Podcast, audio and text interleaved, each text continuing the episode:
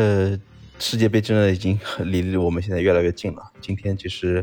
呃，想聊的也不是其他的，就是想聊一下，就是，呃，之前就是聊了很多，就是对于，呃，世界杯各个各个时代、各个呃年代的一个世界杯的总体的一个一个一个脉络，或者是一些简单的一些心得吧。然后今天我想，就是针对我们所。支持关心的一些球队，然后我想做一些，呃，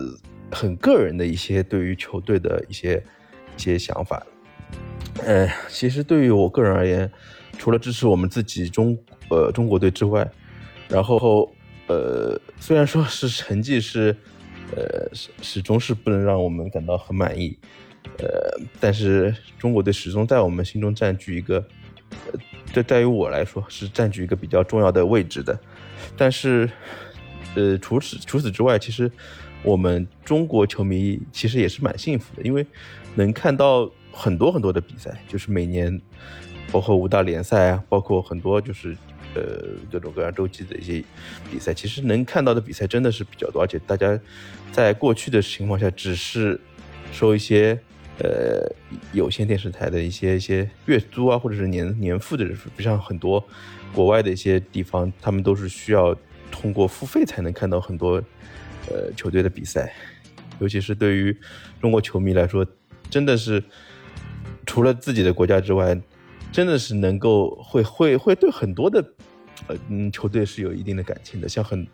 像国内基本上像喜欢意大利啊，喜欢英格兰，喜欢呃阿根廷，真的是有很多很多球迷。但是对于我个人而言，我。其实本人的话，我最呃喜欢的是呃英格兰，但是呃在在我心中，其实德国队是一个 很很特别的一个存在吧，因为它也是我一个比较喜欢的一个个球队之一吧。为什么会喜欢德国队？其实我倒并不是因为呃九六年他们在欧洲杯夺冠，呃这可能是有点暴露我的年龄了，就是九六年他们是通过比尔霍夫的一个。呃，绝杀就是一个金球决胜，然后战胜了捷克嘛。其实那那个时候，我反而对德国是没有一个过深的，只是觉得过深的一个印象，只是觉得他们好像是比较高傲的，比较就是独领风骚的一个感觉嘛。因为尤其是在半决赛，他们是以点球战胜了英格兰。我还记得那那个时候，那个穆勒就是阿德阿德里安斯穆勒。他在那个镜头前表示做出了那个非常傲慢的一个动作，我觉得到现在我我我现在脑子里还是蛮有印象的。包括总呃决赛中是最依靠那个挑射，就是一个比较奇妙的一个挑射，是呃赢得了最终的一个欧洲杯的冠军嘛。那年我觉得印象有，但是我不是在那年是喜欢上了德国，因为。德国在一直以来，在那个年代，其实给我的感觉就是一个一个一个比较强的强者的一个存在吧。但是，其实我为什么会对他们一下子就是转粉呢？就是是在九八年的时候，九八年时候，其实对于德国队来说，他们足球是有一定的下滑，就是相对而言，就是会有一定下滑。九八年他们是在呃，我没记错的话，应该是在八分之一决赛中是被。呃，克罗地亚淘汰掉的，对吧？是零比三被克罗地亚淘汰，而且是输的比较的惨。但是我记得那是年年小组赛中，他们有一场比赛是跟呃以前的南斯拉夫队，他们是有一个交锋。那场比赛我记得是科普克有着失误，然后他们比赛中上半场就是零比二落后。我印象没记错的话，应该是现在呃塞尔维亚的主帅斯托伊科维奇还打进了一个球，然后。是二比零领先，但是那场比赛最让我深刻的是，其实德国队那种刚强的这种那种意志。其实那时候德国队已经已经比较老化，像那个呃以前邵佳一的队友那个巴呃哈斯勒对吧？哈斯勒矮脚虎阿哈斯勒，还有那个像马特乌斯，像那个克林斯曼，包括比尔霍夫，其实这些球员。年纪都已经比较大了，都是已经三十岁以上的球员。尤其是马特乌斯，我印象中没记错的话是已经是三十六左右的一个年龄了吧？其实德国队在那时候已经他的新老交替，其实其实他的那个呃完成度是比较的差的。所以说，那一年他们在零比二落后的情况下，靠着呃克林斯曼还有还有比尔霍夫的进球吧，我印象中没记错的话，是二比二，是是非常就是在绝境中是打打平了南斯拉夫队。这场比赛就是给我的印象确实是比较深，因为我一下子觉得这样一支球队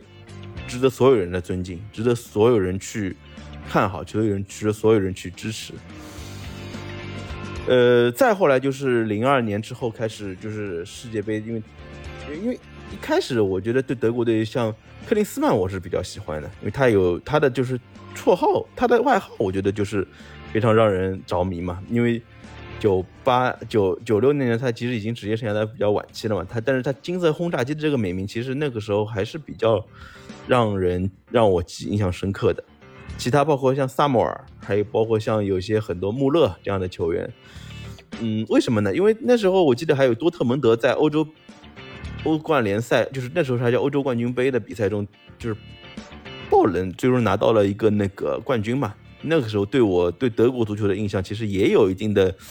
就是就是怎么样催化剂的一个作用吧，就是帮助我就是对德国足球有一个很深的了解。因为那时候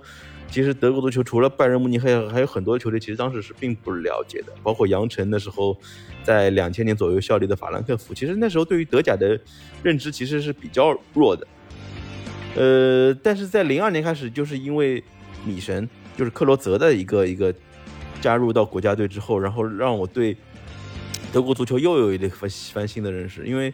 那时候他所在的凯德斯劳滕队是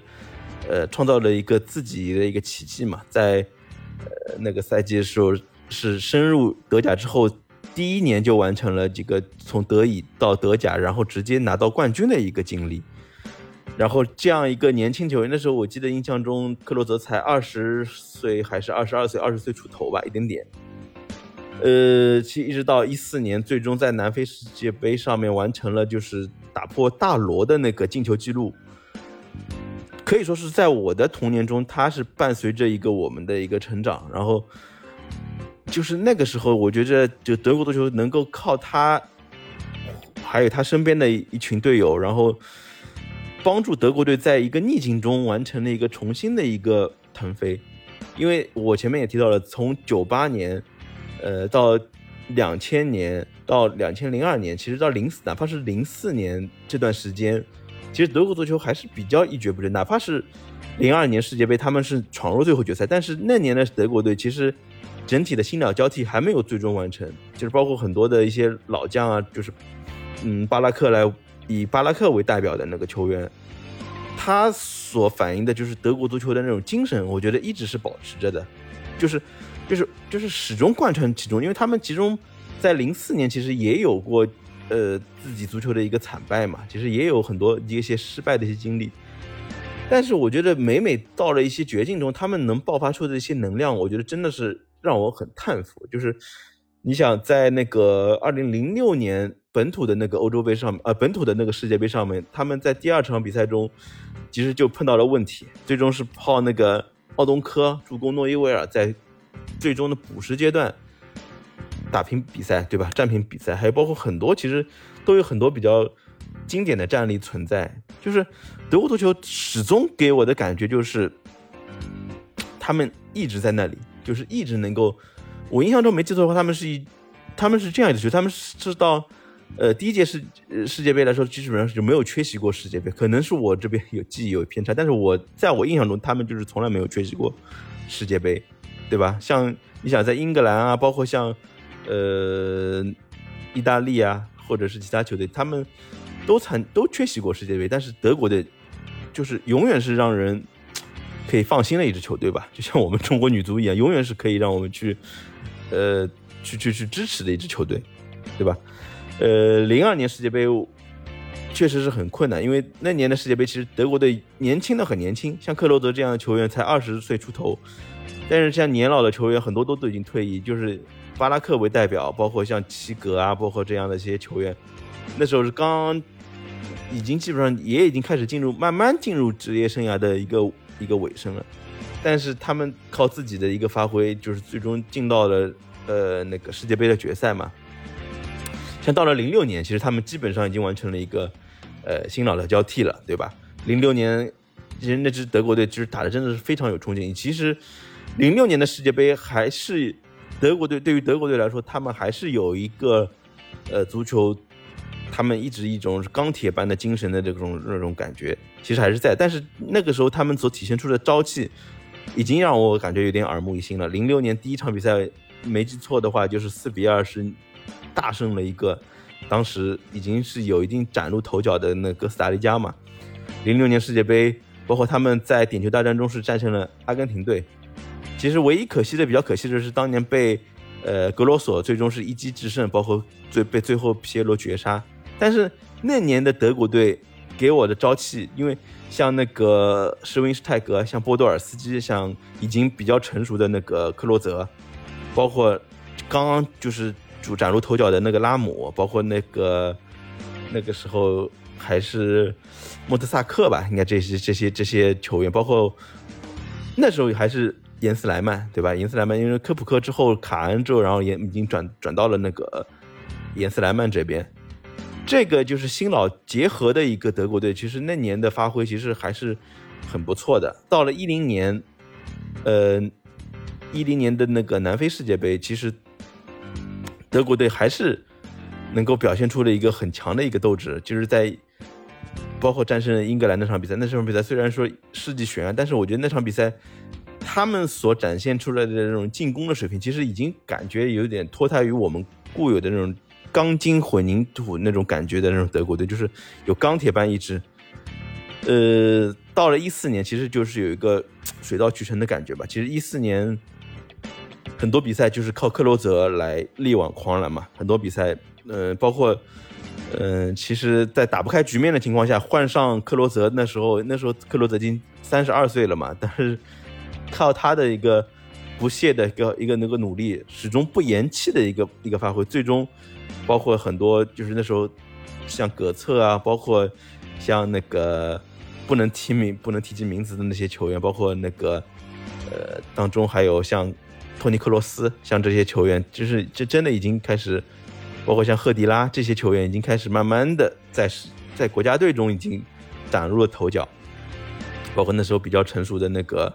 呃，不得不提到二娃那个穆勒，其实那个时候真的是都是在巅峰的一个状态，呃，尤其是在嗯半决赛中，基本上我觉得是摧枯拉朽那种感觉，是拿下了拿下了就是。当时其实最火热的一个巴西队，最热门的吧，因为他们作为东道主来说，其实最终是七比一战胜了巴西，真的是让所有人瞠目结舌的，包括其实球迷。但是那场比赛还是让人更多的是将同情是放在了巴西队里面。其实真正如果是觉得，嗯，德国队如果是那时候少进几个，我觉得还是更加会让让让大家能够接受这样一个比分啊，就是这这个确实是比较夸张。呃，包括其实像零二年的时候，那么他们以八比零战胜了沙特，就是那时候感觉就是德国队就是那种能多进永远是不会不会不会去少进，永远去像那个永动机一样的，从第一分钟战斗到最后的九十九十多分钟，对吧？战斗到比赛的最后一刻。但是，一八年的时候，确实是有一些可能是，其实作为世呃世界杯来说，它永远有一种卫冕冠军的一个魔咒啊，就是。在在小组赛中，就是没有能战胜。其实前两站其实打的已经磕磕绊绊了嘛，就是跟那个墨西哥是，我印象中没记错的话是跟瑞典是逆转的，对吧？然后跟墨西哥好像是战平还是还是我记得还是小负啊。就是反正最终原本是形势比较好，因为最后一场比赛他们是面对亚洲亚洲的球队韩国队。虽然说韩国队那时候已经有孙兴民这样的球员在，但是韩国队。相比那时候世界冠军德国队，其实感觉的，感觉还是会有很大的一个差距。没想到，万万没想到，就是在比赛场面还是占优的情况下，被韩国队，嗯，怎么说呢？还是就是有一定轻敌的成分吧。就是反正总体技战术发挥其实也不是很理想，不，感觉就是也是背上了一个很沉重的包袱嘛。最终是零比二，是输给了韩国，是精英权和最后时候是一个。那个孙兴民是狂奔式的那个进球嘛，最终是零比二输给了韩国队，真的是让人大破大跌眼镜。呃，其实现在德国队真的是已经有让人很大的转变。其实受到了就是像瓜迪奥拉啊，像这些球员的影响，就是啊这些教练的影响。像现在的德国队真的是已经是从慢慢的向那部永动机走向了一个就是逐渐完善的，就是像类似于一种技战术、传传跑这种为主要作为战术核心亮点的一支一支球队。像很多球员，其实现在很德国队很多球员，他们是更加注重一些技术，不像在我的印象中，德国队是一种刚强的一些、坚强的一些意志，来来来支撑他们的一个一个发挥。可以说，就是一四年的很多球员现在也已经替换了，包括像胡梅尔斯啊，包括很多球员都已经没有征战这次世界杯的一个机会了嘛。但是我觉得经历了一四年世世一八年世界杯失利的那个那些批球员，我觉得。肯定还是希望能够在这一次世界杯上，呃，发挥出更多的一个一个优势。我也希望，就是今年德国队能够一雪前耻吧，能够能够通过自己现在年轻球员那种活力啊，包括他们那些技战术的发挥，其实，在呃去年的欧洲杯上面，他们已经能看到德国队在呃整体一些年轻化的一些一些一些套路配合中，能够展现出一些令人耳目一新的那种感觉。包括对葡萄牙、对意大利的比赛，他们都能够发挥出比较好的一个技战术的一个优势，就是场面上啊，就是都已经算踢得比较好看的。但我希望就是巴德这样的德国队不要放弃以前他们自己在内心中最强硬的一面，就是能够发挥出就是德国这种战车的那种感觉。呃，我也是希望德国队这样一部战车能够在本次呃卡塔尔世界杯上面走得更远，因为其实呃德甲的一个。整体的强度不算是特别的高，就除了就是，当然我觉得他德国的德甲现在的整体的技战术的能力其实还是很很很很出色的，很高效的。我觉得整体的技战术的发挥的一些能力，包括整体呃攻防转换的一个速度，其实我觉得可能是更胜于英超的。但是我觉得德甲的一些竞争力可能会相对较弱。但是竞争力较弱，就是能反映出很多球队在对阵拜仁啊，或者就是多特的比赛中，就会有一点点小小的放弃。但是今从现在德甲的一个整体的趋势来看，呃，除了拜仁，就是包括像法兰克福啊，像那个，呃，甚至于像多特啊，或者是像嗯勒沃库森这些，他们还是有一定的特点，能够发挥出自己的一些能力。但是整体像比赛强度。没有像英超那么强烈的情况下，其实球员本身的一个对于比赛的一个怎么说，就是一个呃，他们的些比赛强度可能不是那么高。其实对不是那么高的情况下，反而会对他们对于在本次世界杯上的发挥，我觉得是会有一定帮助。如果像英超频繁的这些一周双赛啊，或者是在欧欧冠比赛中这种一年。六七十场比赛这样的一个频率下面，我觉得反而对世界杯的这样一个影响会比较大，因为我们看到就是像这次德国队除了罗伊斯比较遗憾最终没有进入到世界杯，他们其实整体的一个年龄也好，包括伤病情况都是控制的算是比较好的。然后，呃，也是相信在那个呃弗里克的带领下，对吧？他能够帮助这次的德国队能够再添一个新的一个一个一个。世界杯的一个好成绩吧，然后虽然说没有，我们也是希望能够在克洛德之后能够看到更多的具有德国精神的那种球员能够站出来，能够帮助球队在这种就是在顺境中胜利就不谈了，就是希望能够在那很多充满那种逆境，因为比赛中不可能是总是一帆风顺嘛，因为我们总是说足球是圆的，它很多的情况它是不可预知的，所以说在面对一些逆转啊落后的情况下。我不知道这支德国队能够发挥出怎样的水平，就是我觉得还是，呃，值得我们去拭目以待的，值得我们去，呃，期待一下的吧。然后，呃，针对我对于世界杯一些足球球队的一些一些巡礼，然后我们也会在日后的节目中更新。然后我也会在世界杯之后，然后对于我们的更新的频率做一些更加好的一些一些一些更新。然后非常感谢大家的收听，然后感谢大家，再见。